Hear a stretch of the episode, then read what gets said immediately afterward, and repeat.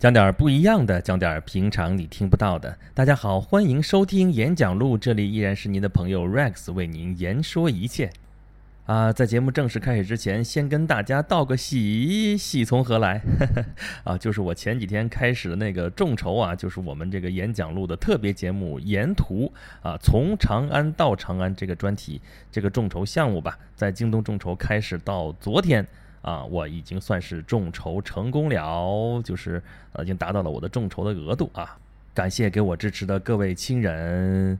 那么从现在开始，我已经没有这个众筹是不是成功的这个压力了。但是，呃，这个众筹依然还在继续，也就是说，大家照样可以支持我的项目，而且。啊，从现在开始的所有支持，基本上就等同于咱们这个的所谓粉丝福利了啊！啊，我们这福利包括我亲手制作的电子书啊，电子书说了啊，这是我的一个小技能，因为我就干这个工作。啊，EPUB 格式啊，可以在手机和平板上阅读啊。这个咱们这电子书，其中啊最主要的这个主打的啊，是有咱们定制功能啊。所谓的定制，就是啊，我中间会有我手写的提名页啊，真真正正的手写，然后扫描放到了呃这个书里边，所以每个人拿到的这个提名页都是不一样的啊。还有咱们沿途寄出的明信片，这个可是截止在九月二十九号之前。如果在这之前你还没有留下您的地址的话，我就没法给您沿途寄明信片了啊。那么还有就是咱们的纪念册啊、纪念记事本，还有纪念画册啊，这是我亲手把它排版排出来，然后印刷出来的这样一个纪念画册，送给啊相应支持档位的朋友。另外，在这个旅行过程当中啊，我这还会有一些神秘的互动手段啊，跟那个就是网络那端的你，呃，有一些很直观的、很直接的一些联系。这个到底是什么呢？咱们缓一缓再公布啊。所以还等什么？如果是您是在 PC 上面操作的话啊，可以打开京东这个网站啊，jd 点 com 的首页啊，首页啊，在搜索栏里边搜索“从长安到长安”里边第一个就是咱们这个众筹项目的这个标签儿。啊，如果你在手机上操作的话呢，可以关注我的微信公众号“轩辕十四工作室”啊，在这里边可以找到下面的自定义菜单啊，自定义菜单中间这个叫“沿途众筹”，点开你就知道怎么操作了啊。然后右边那个其实还有一个众筹项目，就是我们演讲罗马，就是我们讲罗马帝国啊，它的底本就是一本书，叫做《凯撒们的星空下，如果你生在罗马帝国》啊，它其实就是我们这个演讲录在这吹牛打的草稿啊。我们这个也是在出版众筹啊，即使是再。版了，之前已经出过了啊，呃，欢迎大家支持啊。那么从现在开始到我们这个沿途正式开始这个节目啊，大概也就有一个礼拜的时间了，所以时间已经非常非常快了啊啊。那么咱就早就说过了啊，咱们这个沿途开始之前的所有的这个演讲录的节目啊，都在讲跟旅行有关的事情。那么这期呢，我们准备还是讲罗马帝国的专题，哎，我们照样还是讲跟旅行有关的事情。啊，上一次讲罗马的时候，我们讲的是罗马的这个道路系统，所谓“条条大路通罗马”嘛，对吧？我解释了一下，到底咋叫“条条大路通罗马”，到底怎么个通法？啊，那么这只是陆路交通，但实际上呢，这个罗马帝国、罗马文明啊，和他的老师就是之前的啊古希腊文明啊，他们都应该算是海洋文明啊。什么海呢？啊，地中海。啊，所谓 Mediterranean Sea 啊，然后我们中文的翻译叫地中海啊，我们中文翻译的实在是非常的直观啊。你打开地图一看啊，在欧洲和非洲之间那有一片海啊。其实我们你要是那个图比例尺小一点的话，我们可以看，这都这不就一湖吗？怎么能叫海呢？对不对？就是你看现在那个南欧的那些国家，什么西班牙呀、法国呀、这个啊意大利呀，什么还有巴尔干半岛这些国家，然后跟绕一圈绕亚洲有这边土耳其啊，还有那个火药桶巴勒斯坦，然后绕到非洲这边来，埃及啊，什么什么呃阿尔利比亚、阿尔阿尔及利亚，什么突尼斯，就这些国家。啊，一堆国家就围着这么一个海啊，这个海呢确实不怎么大啊，就真的就像一个湖啊。但是这个湖的周围的国家稍微多了点啊。但真真正正把它变成一个变成一个湖啊，变成一个呃一个国家拥有的湖的时候，那就是罗马帝国啊。罗马帝国时代就是把地中海变成了它的内湖啊，你整个这一圈啊都是罗马帝国的领土，这个真的还是挺牛的，是吧？呃，那么。整个这个帝国，刚才说了啊，在这个呃道路系统之下，这条条大路通罗马，那么这个地中海的这个航行又是能怎么样呢？那个当时又是一个什么状况呢？哎，可真是不像有些人想象那样啊，说这个那肯定没现在发达，那是没现在发达，那肯定乱七八糟，那也不至于啊。古代的这个航行啊，还真的是非常非常早，也非常非常的发达。到罗马帝国时代的时候，已经是非常成规模了。啊，而且有关于这个水运，我倒真的想跟大家来探讨探讨啊，就是水运在古代其实是非常非常的重要啊，这个重要性不仅仅是罗马帝国啊，对于中国啊，对于所有的文明来说都非常非常重要啊。为什么呢？因为水运最便宜啊。为什么水运会便宜呢？啊，大家想想吧，我们从古代的话，我们如果运啊，比如说就运粮食吧，我们从 A 点运到 B 点。啊，那怎么运呢？那时候没有那个这种这种燃料机车啊，这种就什么不管是呃外燃机，就是蒸汽机，还是内燃机啊？内燃机是什么汽油机啊、柴油机啊？甭管什么机吧，这些机都没有，那就只能靠什么？靠牲口，对吧？咱们上一期节目详详细细的讲了这个车的组成部分啊，那车靠什么来拉啊？前面那个什么圆啊、什么轭啊，那是干嘛的？都是给牲口准备的啊！你甭管是马也好、驴也好、牛也好、骡子也好，总之是牲口。那么这个牲口它是生物啊，对不对？它是动物啊，对不对？所以它也是要吃粮食的啊，它也它吃不了那么好的粮食吧？草料总是要吃的，对不对？那么人赶车，赶车的这个人也是要吃饭的，对吧？所以整个路上这个消耗啊，你为了要把这个这一堆粮食啊，比方说一份粮食一斤吧，粮食从 A 点运到 B 点。你就得准备比这多的多的这个粮食来给这个路上的这个牲口吃也好，这个运牲口的人吃也好，还有押运的这些，对吧？你粮草原来很很重要啊，对吧？大家都缺吃了，半路要被人劫了怎么办呢？你不得带点兵啊？啊，你不是镖局也得有自己的什么卫队啊，什么什么东西？这些人不吃饭吗？对吧？啊，这就是传说中的路上的消耗啊。那俗语说的什么来着？叫人吃马喂的，对吧？就这个，就人吃马喂，大概就是这意思啊。车马费啊，什么什么东西。那么这个路上的消耗能有多少呢？能占那个比例能有多少？那跟距离有关系，对不对？你距离近点的话，咱们啊这么套车赶个几天啊也运到了，你还能剩下一大堆。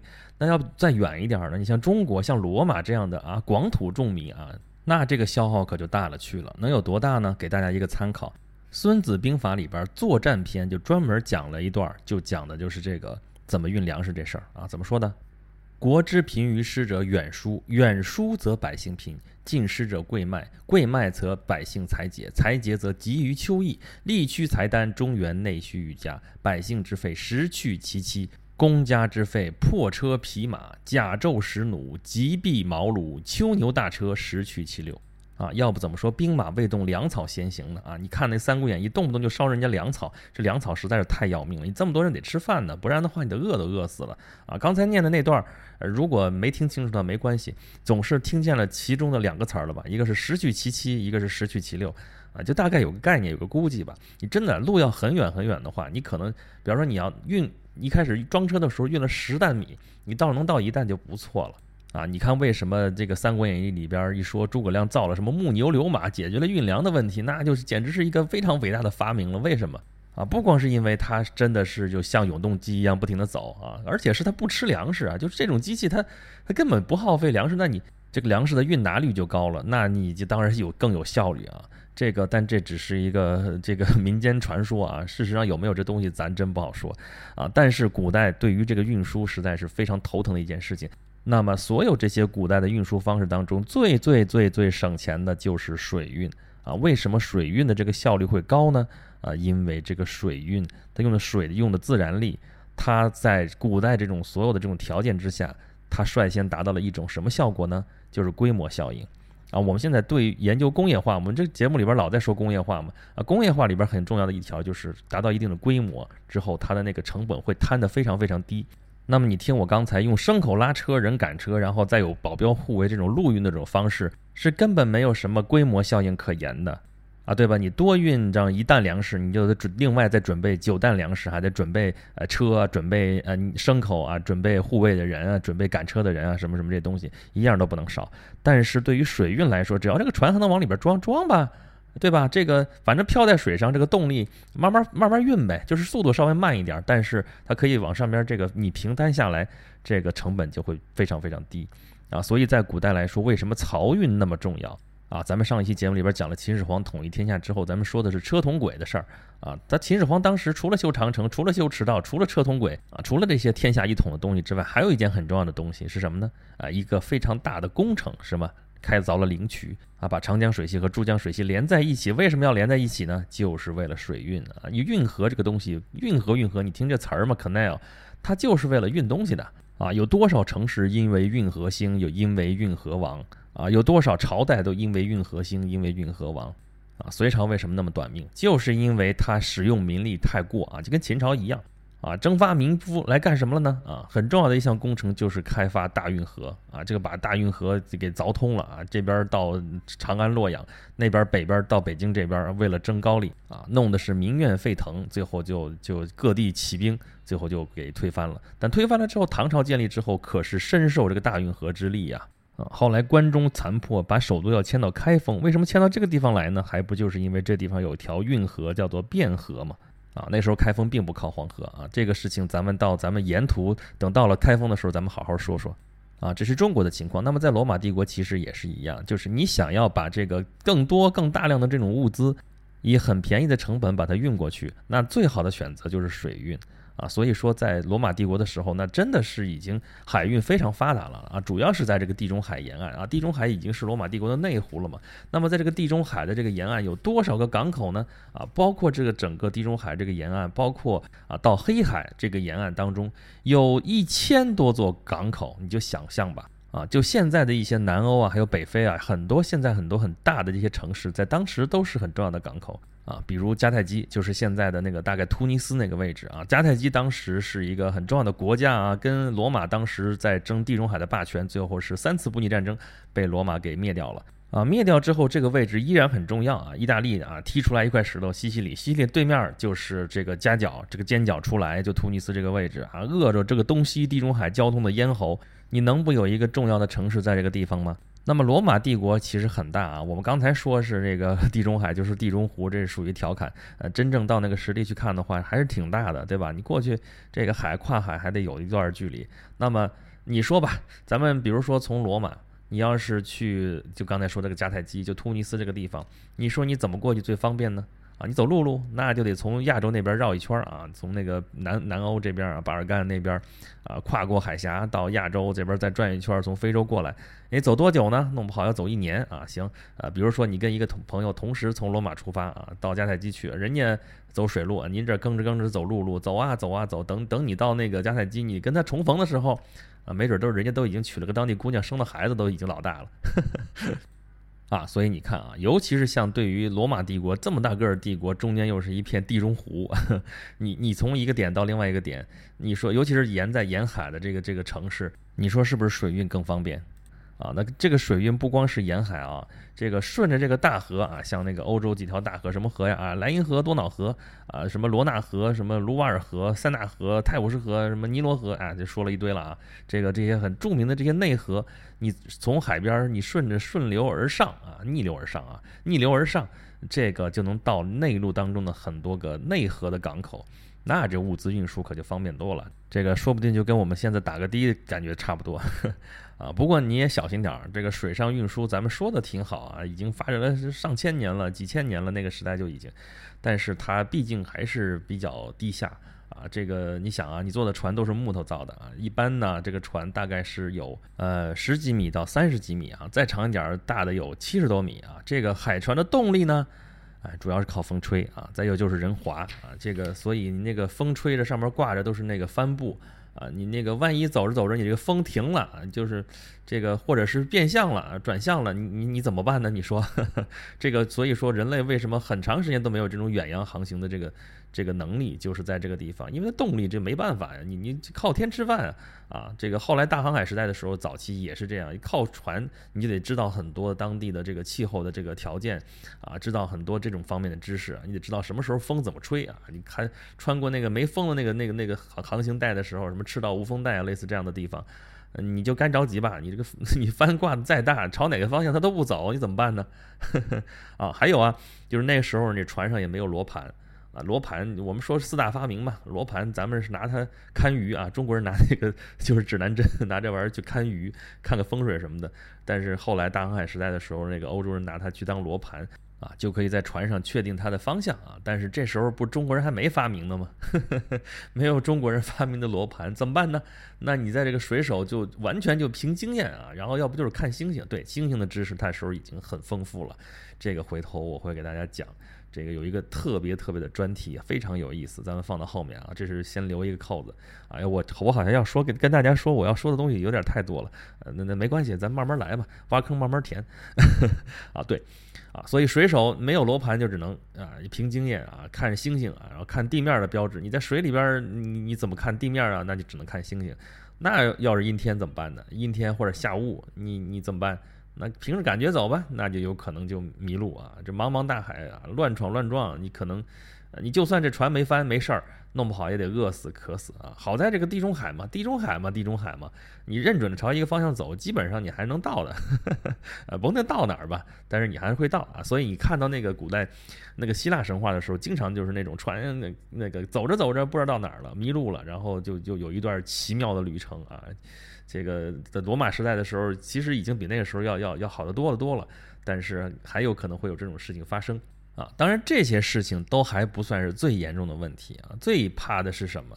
就是你碰上海盗，对，海盗，那时候就有海盗啊！这海盗什么时候都有海盗，海盗啊，现在都还有海盗呢，对不对？你马六甲海峡那都是海盗啊，索马里海盗啊，对吧？啊，很有名啊，这几天这几年好像没那么大名声，但是照样还存在。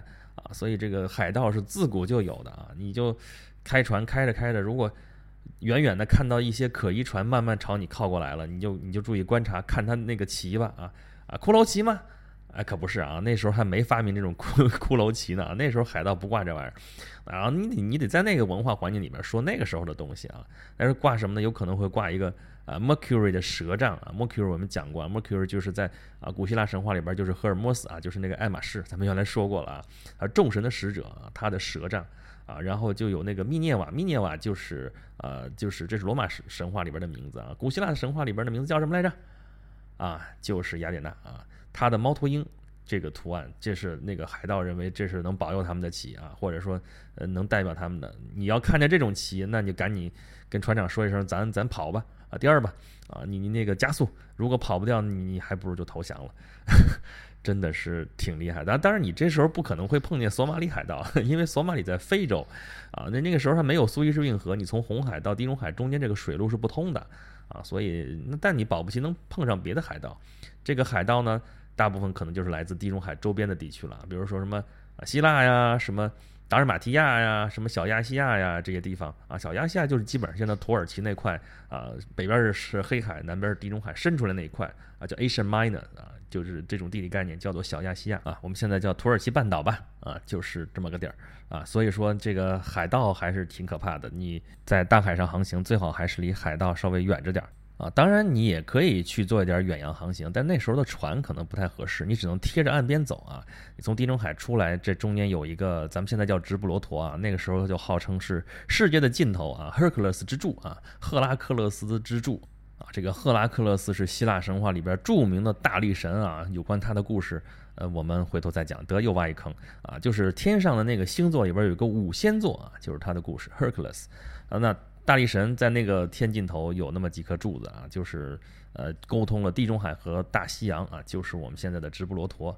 呃，你你穿过那个直布罗陀海峡之后，就可以到大西洋，但是你最好还是贴着边儿走啊。往南就是非洲，往北就是欧洲啊。你可以到那个啊北边的不列颠群岛啊，这边不列颠岛也已经是罗马帝国的地盘了啊啊，你可以到那地方去感受一下这个帝国是多么多么的广大。啊，当然这个就有点危险了啊，不像在地中海，刚刚说了，你地中海闭着眼睛朝一边走，你肯定能到岸，那边可就不一定了啊。你这万一真到远洋里边去，这个可就危险系数直线上升啊。但是为了我们远洋的梦想，大家可以尽管往前啊，你往前往前，当你看到前方出现灯塔的时候啊，有一些很著名的灯塔啊，比如说古代的七大奇迹里边有亚历山大港的灯塔，当你看到类似这样的灯塔的时候，你会觉得你的旅途终于到了。一个安全的地带。好，那您这个披风斩浪的船终于靠岸了，我们这期节目也就这样结束了。啊，在节目的最后，还是提醒大家可以参与我这个从长安到长安这个沿途脱口秀的这个众筹，在京东搜索“从长安到长安”啊，京东的 PC 网页首页啊，搜索“从长安到长安”可以找到啊。另外可以关注我的微信公众号“轩辕十四工作室”。啊，在下面的自定义菜单的中间有一个沿途众筹啊，点了之后你就知道怎么操作了啊。右边有一个按钮叫做言出书，啊，出的什么书呢？啊，凯撒们的星空下，如果你生在罗马帝国啊，这是我们吹牛吹这个罗马帝国的这个底稿啊，包括今天这期节目里面的内容啊，主要都是来自于这本书啊。大家如果感兴趣的话，可以支持一下。好，今天的节目就是这样，咱们下期准备讲几个历史上著名的驴友，那么下期节目再见了，拜拜。